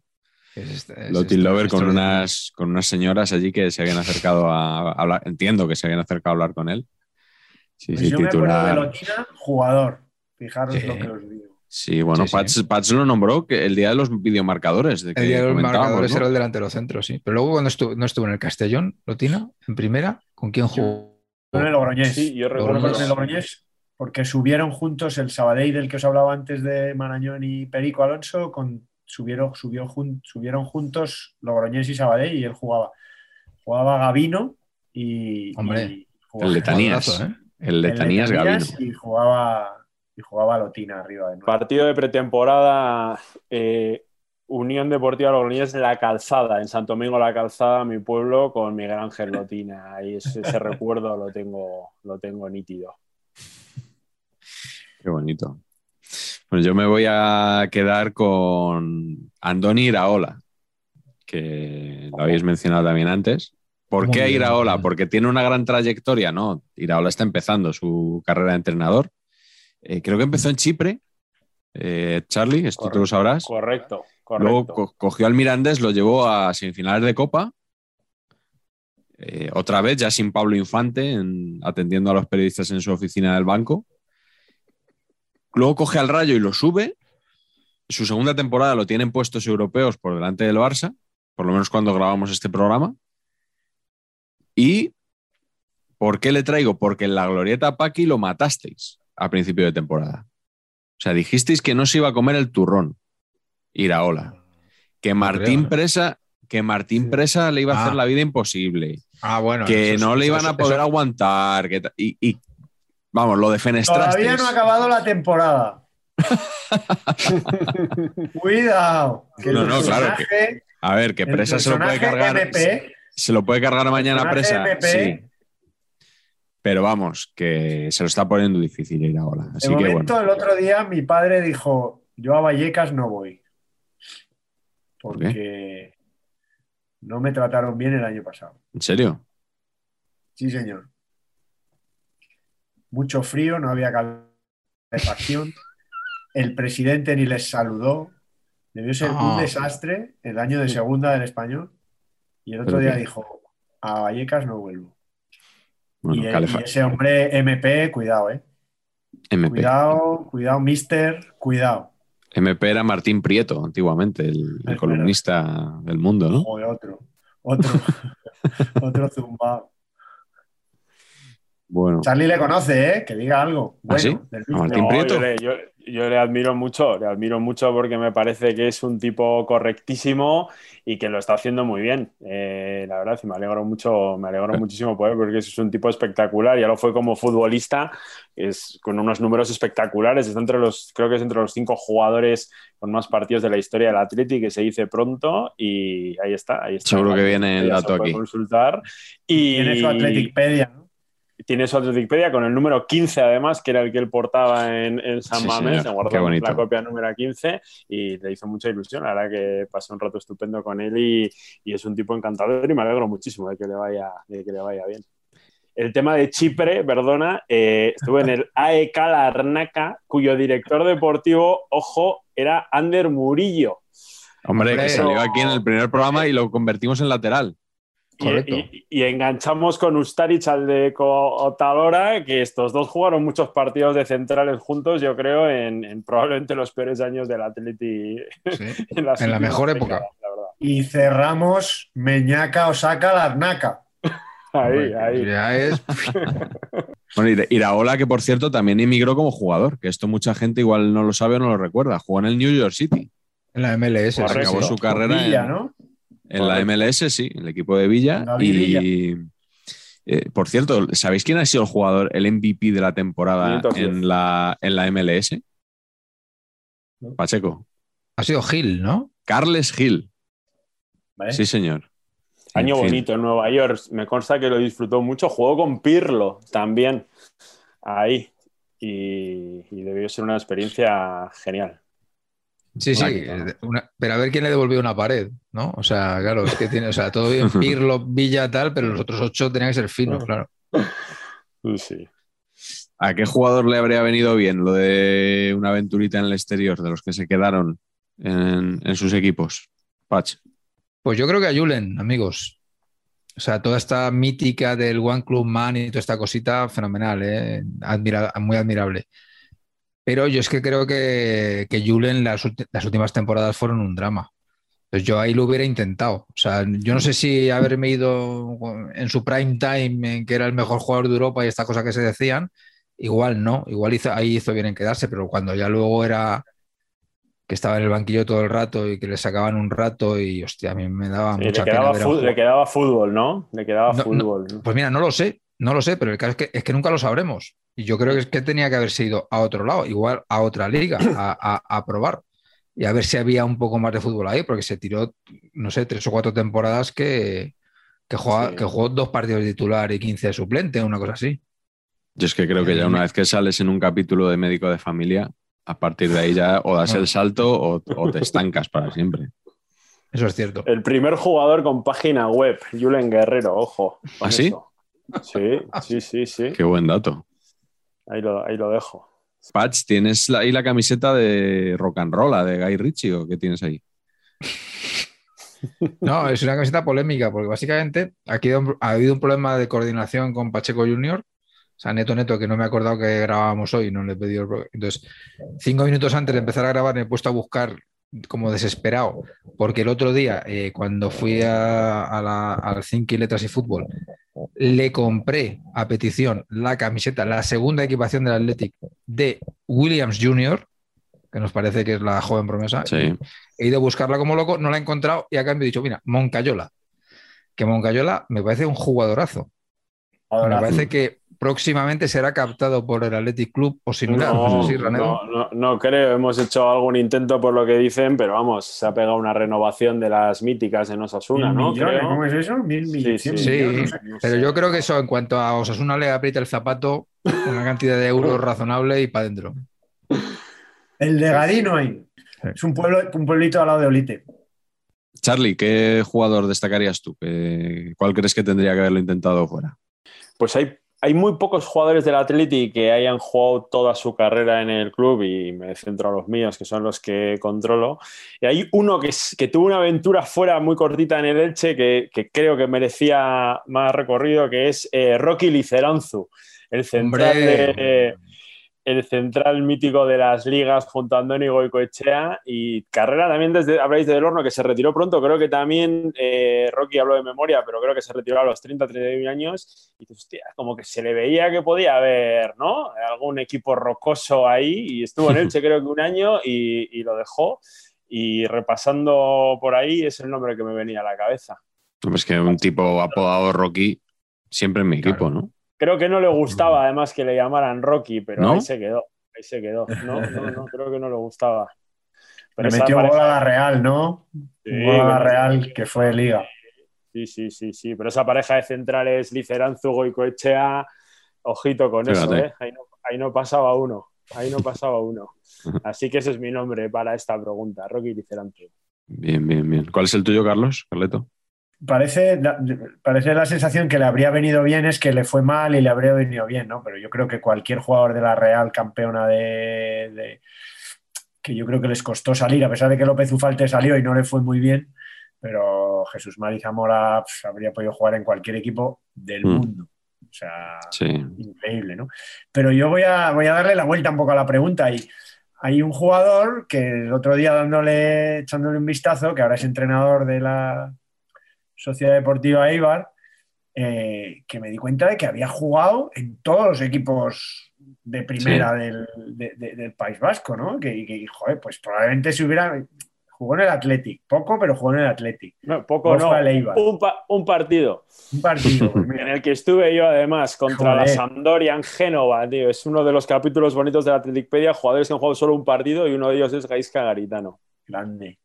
Pues eso, luego en el Eibar, luego en la Real, y luego se retiró en el Alavés. O sea que ha jugado en los cuatro, digamos, de, la comunidad autónoma vasca, los cuatro que, han estado en primera.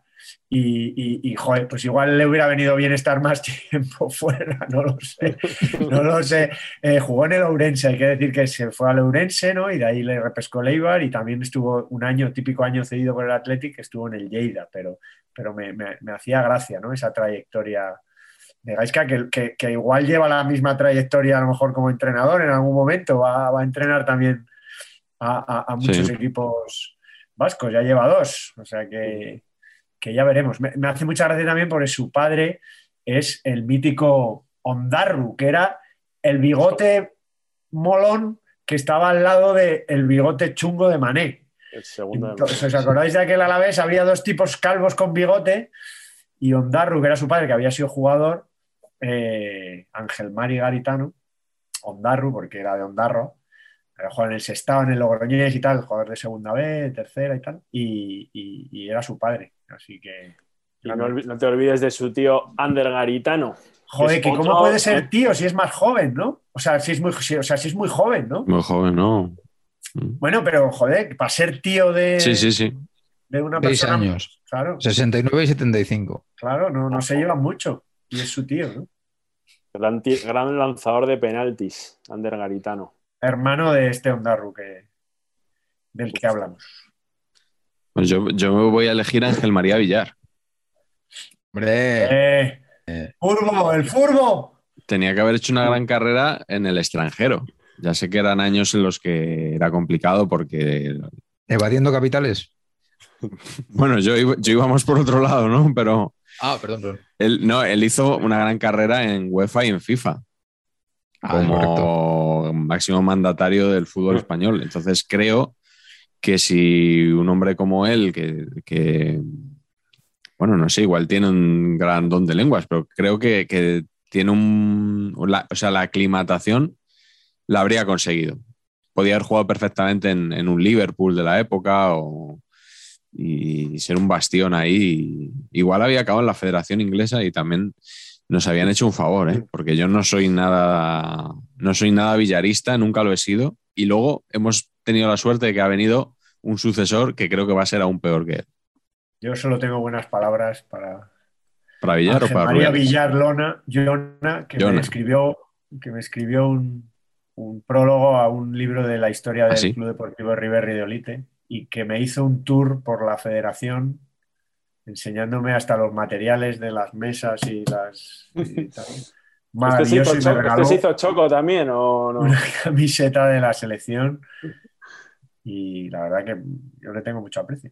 Tengo, Mm. tengo que decirlo, es así. Además, es un futbolista que estudió Derecho también, es un tío formado, a pesar de que dijera furbo.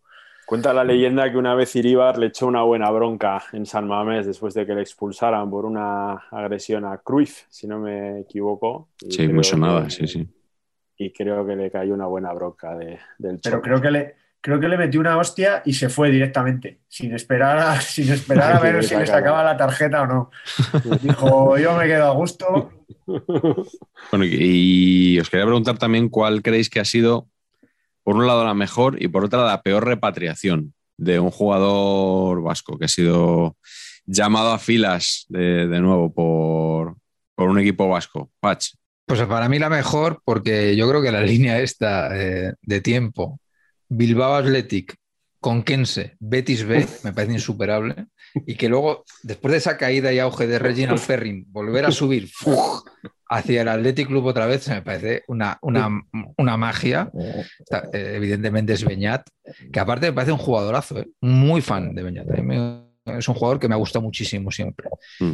Y este, por ejemplo, pues que también tiene naming un poquito de esta manera, pues este en el Betis sí lo veía, fíjate, no como Ustaritz. Y, y, me, y, me- y la verdad es que cuando lo fichó el Athletic me dio como mucha alegría de, "Jo, este tío ha salido ahí a buscarse las habichuelas a Cuenca y luego al Betis B y de repente vuelve a casa en plan estrella, en plan jugador titular, me parece una historia futbolística muy chula. Y la peor claramente es Roberto Ríos. O sea, Roberto Ríos es igual, está entre los 10 mayores engaños de la historia del fútbol español. Dos mil En general. millones. Madre mía. 2.200 claro, eh. 2.200 millones, creo, ¿no? También, también es, por, es, por lo que dice Charlie, es por la pasta. ¿eh? También estamos, está- eh, se, le, se le, creo, ¿eh? se le evalúa mucho porque en relación calidad-precio es una cosa loquísima. ¿eh? Es que una fue hace loquísima. 20 años y lo pasas a euros y es carísimo. Ahora. que una sí. barbaridad. Es que es carísimo ahora, totalmente. Claro, claro, claro. Luego también, amigos, no, no hay que olvidarse de la dirección de arte. Es que Roberto, o sea, la dirección de arte de Roberto Ríos es que no es de jugador de primera división. Y eso nunca ayuda, amigos, nunca ayuda. Le pasó a la gente Spasic, en fin, Sí. son direcciones de arte que no, que no ayudan, no ayudan. Y y vosotros seguramente visteis jugar a su padre, ¿no? A Eusebio Claro, Ríos. no, no, no, pero hay que hablar de que No, su padre no. es otro de la No. diáspora, ¿no? Porque jugó en el Indauchu y se fue al Betis y, y ahí estuvo toda la vida, ¿no? Y entrenador 400 temporadas, Sí, ¿no? en el Rayo. Ríos. En el Rayo. Portugalujo. Qué bonito gentilicio. Eh, Charlie, ¿cuál es la mejor y la peor repatriación para ti? Hombre, yo creo que la mejor, sin duda, Aricha Duriz. O sea, ponemos de pie. Yo en esa coincido, ¿eh? Iba a decir esa, o sea que, que sí, sí. Impresionante. Prologuista honorífico de la Athleticpedia Hombre, y, y Aduriz, bueno, o sea, un, un mito. Y, y bueno, o sea, hay, hay un dato que es increíble suyo, que yo creo que hasta los 31 años metió 23 goles y después de los 31, que es cuando los fichó el Atleti, me parece que marcó 149. O sea, son unos números impresionantes, la verdad. sí, sí. Creo que solo Messi ha marcado a más equipos de, de primera. Él, me parece que Messi a 37 y él y Raúl a 35. Nada, Sería un poco el, el- el- Hemos hablado antes de Xavi Alonso, sería un poco un equivalente de Xavi Alonso eh, a Duriz, como elegancia, como. Me, da la sensación. Además salieron los dos del Antiguoco, ¿no?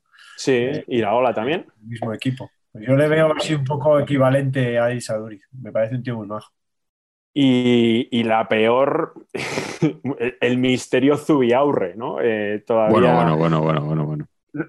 para mí no resuelto todavía de decir, o sea, qué, pudo pasar ahí y sobre todo, no sé, yo siempre pienso en la parte humana, ¿no? O sea, qué pena con lo que cuesta llegar a ser jugador de fútbol de élite y- y- dilapidar así una carrera, pues bueno, no, no- no- no sé ni lo que ocurrió, pero aquello fue un desastre que espero que no vuelva a ocurrir porque, vamos, no, no sé ni cómo habrá cicatrizado mentalmente el jugador aquello que Hmm. ocurrió, pero fue un desastre absoluto, la verdad. la gestión Contencioso, contencioso legal importante, sí, sí, proceloso, que bueno, no, vamos a recordar Sí, ahora, pero sanción importante que no sé si al final se la pagaron a medias el club y el jugador. Bueno, un- horrible, la verdad. Así que ese es para mí la peor repatriación. sí, sí. Carleto, ¿las tuyas? Pues yo la mejor, yo creo que fue la de don Javier Irureta, Irureta Goyena, Javo Irureta, ¿no? Que, que hizo carrera en el, en el Atlético de Madrid, el Club Atlético de Madrid, Intercontinental, bueno, ya sabéis, ¿no? Y que llegó un momento en que quiso, él, él es de Irún, ¿no? Jugó en el Real Unión, de ahí lo fichó el Atlético y, y luego volvió al Atlet, volvió a su tierra y, y fichó por el Atlético, a pesar de ser guipuzcoano míticos guipuzcoanos en el Athletic. Y bueno, pues jugó la final de la UEFA. No llegó a estar en el equipo de las ligas, pero, pero me parece que, que es una muy buena repatriación, ya incluso con cierta edad, un tipo, otro tipo estupendo, ¿no? Que, el que siempre recordaremos que vivía en el Hotel María Pita, Sí. en, en Coruña, Muchos años. eh, durante un montón de- Esos cuadernos eh, cuadriculados con todas las tácticas, qué míticos. un hotel en, que, en el que yo me reencontré con mi mujer después de muchos años de no vernos, así que le tengo doble cariño a ese lugar. Y la peor repatriación seguramente es la de Manu Núñez Carapeto, el ¿Cómo? mítico fichaje del, del Athletic que nos desconcertó a todos en aquellos años 80 con este Del fichaje Murcia, de, ¿no? del Murcia que tan recordado por otra vez nuestros amigos Yayo y, y Oliva y que, y que realmente pues, pues nadie sabía realmente, pero era un tipo que había jugado en el Sestao, ¿no? que, que en realidad era también un- un- una trayectoria parecida a la de Valverde, ¿no? yo creo que es de nacimiento de extremeño de nacimiento, en este caso creo que de Badajoz, de Olivenza, pero ya sus padres pues emigrarían al País Vasco y él pues sería un niño allí, ¿no? Y empezó a jugar en el Sestao y luego fue al, al Murcia, donde hay que decir que triunfó, tiene muchos partidos en primera con el Murcia, le pilló los años, los años buenos del Murcia en primera de finales de los 80, ¿no? Y de ahí pues le repescó el Athletic y no tuvo mucha suerte, creo que jugó nueve partiditos nada más en un par de años y yo creo que aún volvió al Murcia a segunda, pero me acuerdo de él, ¿no? Me acuerdo porque, bueno, no chocaba un poco ese fichaje de repente. Yo creo que el Athletic empezaba a buscar un poco a la desesperada futbolistas pues, de, la tierra. ¿no?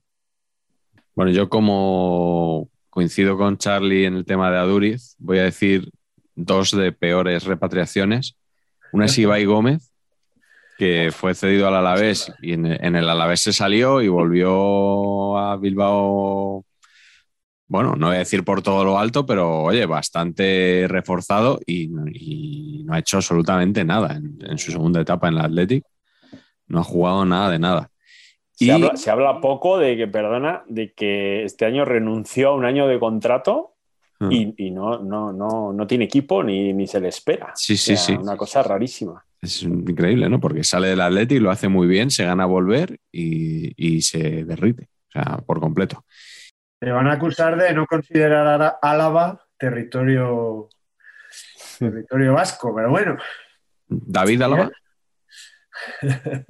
Álava, el Alavés y Vitoria. Sí. ¿Qué pasa? Por lo de la repatriación, digo. Bueno, repatriación sí, me refería a lo al Athletic. Bueno, entiéndeme, entiéndeme. Eh, mira, uno que sí que no va a haber dudas, que es con el que, es el que había pensado, es Mikel Lassa, que es un jugador Eh. que sale de la Real, se va al Real Madrid, juega seis temporadas en el Real Madrid, se vuelve al Athletic con 26 años todavía y juega menos que en el Madrid. O sea, no sé si habrá muchos casos de, de, de esto, de jugadores que hayan vuelto a. que han salido del Madrid, vayan a un equipo y jueguen aún menos de lo que, de lo que juegan en el Madrid. Y estaba recordando antes también cuando, cuando hemos hablado de Iraola, que Aitor Caranca, que volvió eh, al Athletic, acabó en Colorado Rapids. Acabó su carrera en, en Colorado Rapids. Y luego me salía también Iván Campo, que mucha gente igual no sabe que es vasco, Iván Campo. Y que acabó, creo que acabó en el Bolton, si no fue su último, su último equipo, fue uno de los últimos. Tuvo su hype con las pelucas, ¿no? Se ponía Sí. la gente en la Sí. grada las pelucas de su pelo. Pues hablando de pelucas, sabéis dónde nos vamos ahora, ¿no? Efectivamente, nos vamos a la Glorieta Paqui.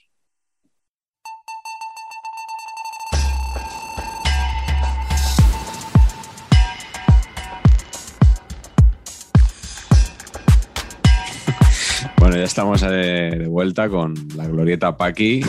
Hoy nos ha preparado Patch, una, como siempre, una short list de futbolistas. En este caso tenemos que decir si habrían triunfado fuera del País Vasco. He visto, Patch, que has estado editando el documento durante el programa. Sí, sí, sí, porque eso me he está, equivocado. está- está- este programa está vivo, está en permanente cambio siempre, ¿no? Me he equivocado, me he equivocado. No, pero, eh, No, ha sido un error lamentable, porque, eh, pero esto es un error, es un error que me ha traicionado mi subconsciente. He puesto a López Ufarte, claro. como si no hubiera jugado fuera. Exactamente. Claro. Tenía yo previsto decirte, oye, que jugó en Atleti y creo en el Betis, ¿no? En el Betis. Pero es que en mi cabeza López Ufarte, cuando tenía que haber salido, no salió. Por Claro. esta cosa del derecho de retención y toda la cosa, debería haber fichado por el Real Madrid. eh, Real de Madrid. En su momento.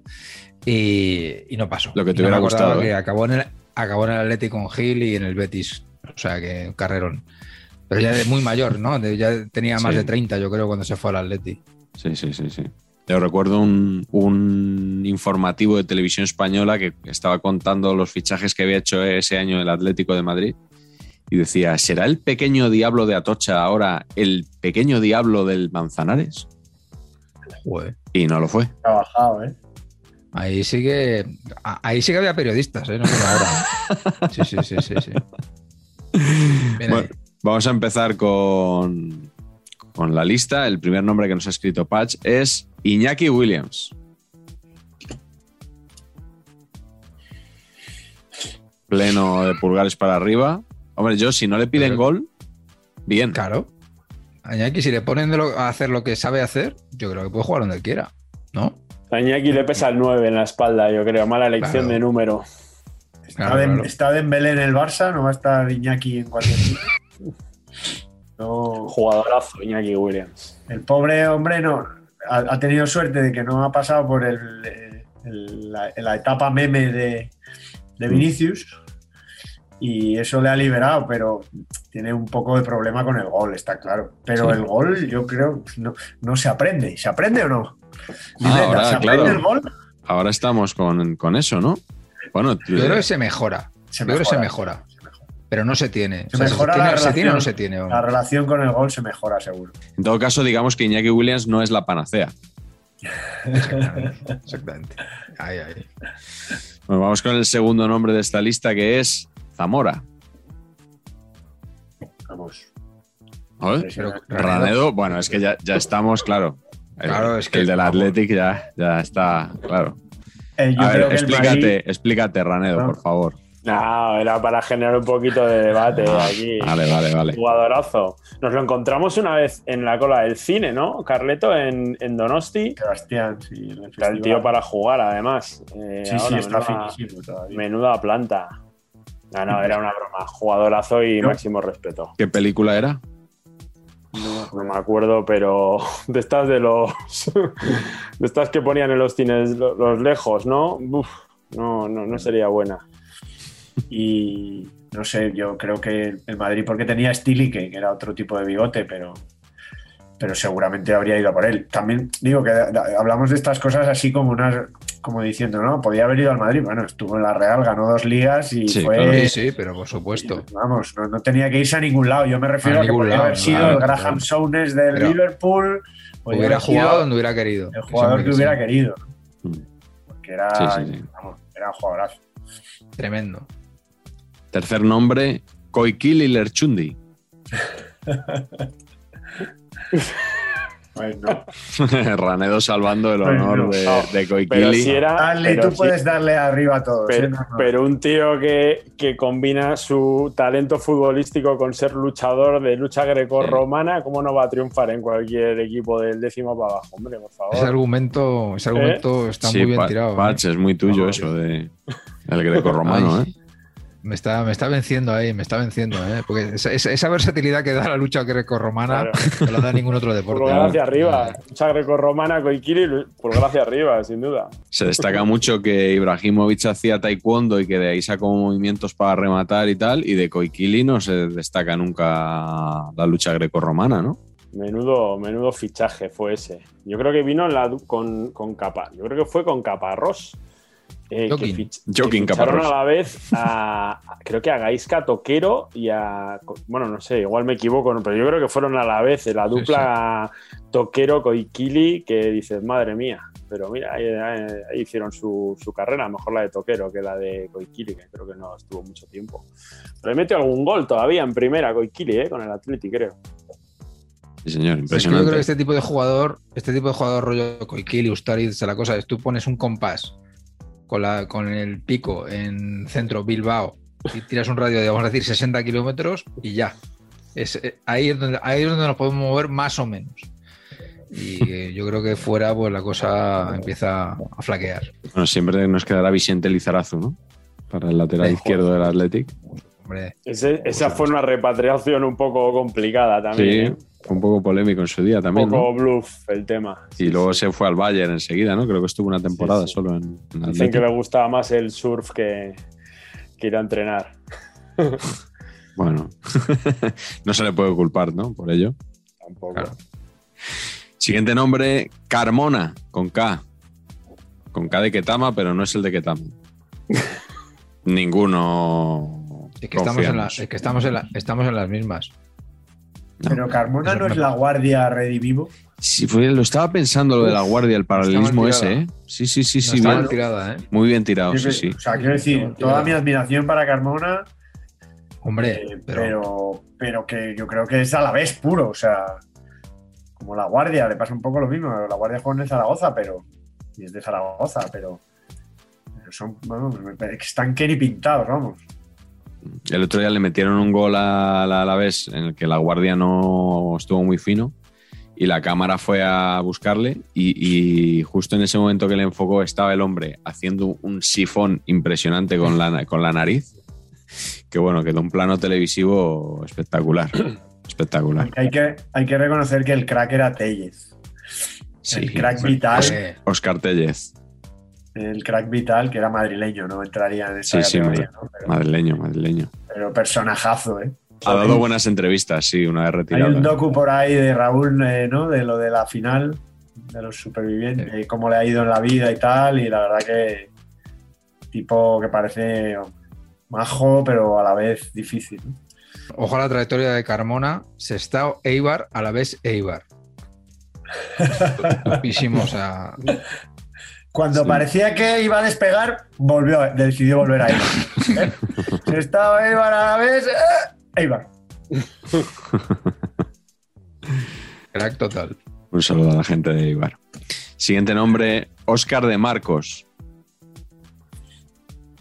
Sí, ¿no? Todos confiamos en jugador versátil, además, eh, más adelante, más atrás. El año de Bielsa extraordinario. O uno de los años de Bielsa. Y excelente persona. Y siendo excelente persona te va bien en cualquier sitio. Venga, ya, Ranedo, que esto, es- que esto es fútbol, hombre. Estás contando. Debilidad personal absoluta. Escritor, si, si nos Sí. vale lo de la lucha grecorromana, nos vale que ha escrito un libro, ¿no? Claro, que, Sí. que nos lo regaló Ranedo. Ese libro yo lo tengo porque me lo regaló Togo. Charlie. Togo Es- se llama. No confundir con la película de Disney de, con Willem Dafoe. Correcto. No es una adaptación del libro de Oscar de Marcos, ¿eh? Gran futbolista, la verdad. Ahora ya hay rumores de que esta puede ser su última temporada en el Athletic, pero y además jugador con grandes números en la historia del Athletic ya, ¿eh? Habría funcionado, por ejemplo, en el Atlético de Chime- Simeone, vamos. Mm. Me parece que habría podido jugar también lo- las mismas temporadas que en el Athletic, seguro. Seguro, seguro. Siguiente nombre, Bichor Alquiza. Yo de Alquiza, que hace pleno, siempre recuerdo, creo que lo he contado ya en algún programa, que Carlos Bollero siempre insistía en que tenían que ir a la selección Alquiza y. Juan L. Fútbol y cine.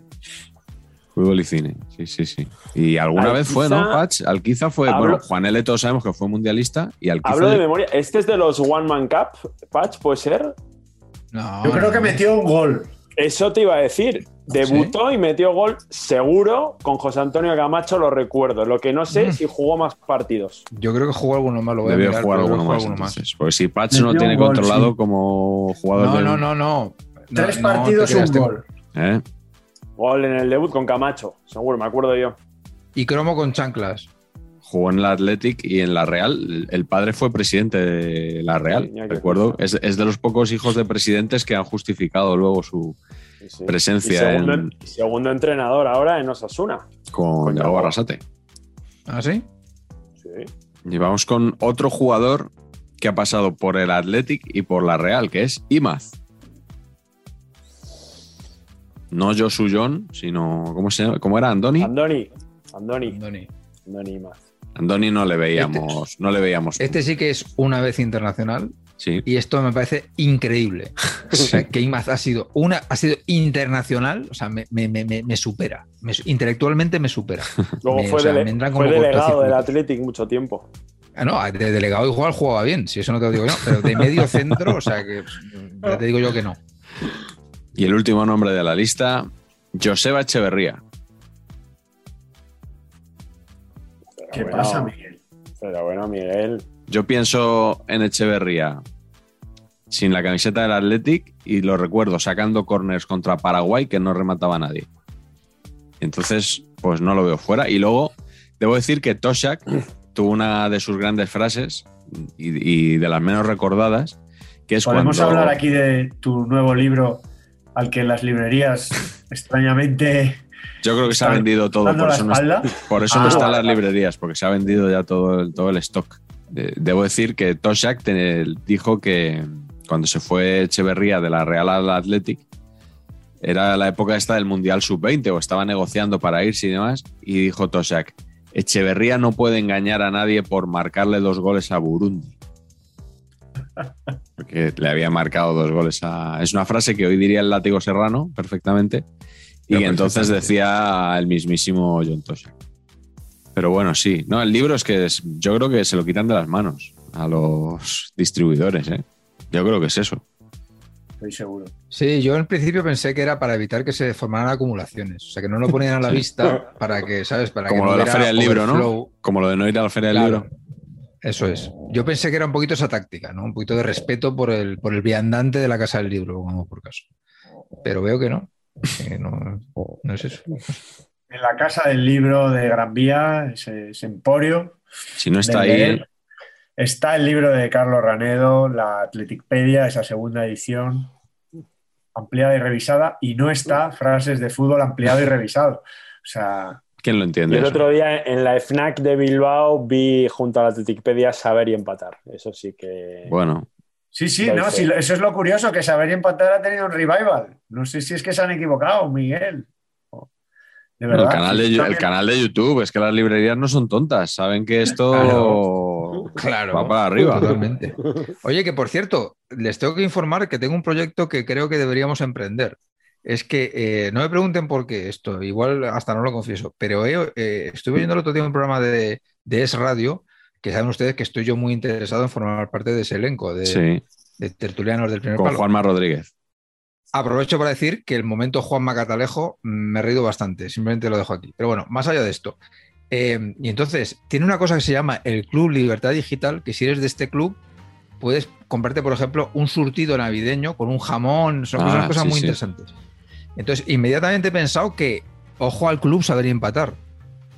Un club de fidelización para, para viewers, y a- a- me lo invento, ponte 300 pavos al año, una cosa simbólica. Sí, simbólico. Paca, ¿no? Y entonces, eh, pues, no sé, ventajas, ¿no? Por ejemplo, pues charla con nosotros, por Zoom, por supuesto. Eh, o firma de libros de Miguel de estos que no vende. Por Zoom. Firma, ¿no? Claro, se hacen ahí, ¿no? Y, y ahí empezamos a monetizar un poquito más, de una manera un poquito más rentable. ¿Lo pongo en marcha o, o no? Sí, sí, El yo. concepto de la huerta. No, hombre, yo, yo creo que el concepto que se hacía en Inglaterra, yo creo que aquí se trabaja menos, pero el concepto de que las viejas glorias de los equipos iban a cumpleaños y tal, cobrando, claro, eso podemos hacerlo, ¿no? Buenísimo. ¿A quién podríamos Hostia. traer? Ir a cumpleaños, tío. No, Joder, no, me ¿qué trae? tanto. Vamos nosotros. Ah, que nosotros seríamos. eh, estaba pensando Claro, de, claro, traer claro. A, de traer a algún futbolista o algo así. No, no, no. Cena Vamos nosotros. Ah, nosotros Cena somos la vieja gloria. Cena Claro. espectáculo. ¿Tener espectáculo? Claro que sí. Vamos ahí a la Peña Madridista Virgen del Carmen, en Tomelloso. Vamos los tres. ¿Cuánto se sacaron cero por, esas, por esos bolos? Un bastón. Pues nosotros también. Yo, creo- yo creo que Roncero no cobra, ¿eh? Ah, ¿no? No, no, no, me, con- me consta, me consta, me consta. Bueno, pues nosotros sería cobrando, ¿eh? O sea, No, claro. porque a ver si, a ver si encima me voy a tener que ir ahora a Alicante, eh, because yes. No, no, has dicho Tomelloso. Eh, Alicante sí, que está la glorieta. Hombre, una foto en la glorieta deberíamos hacernos. ¿Y si organizamos algo en la glorieta Paqui? Manifestación en la glorieta Paqui para que el libro de Miguel esté en la librería de España. Un poquito se pide permiso a delegación del gobierno y para adelante.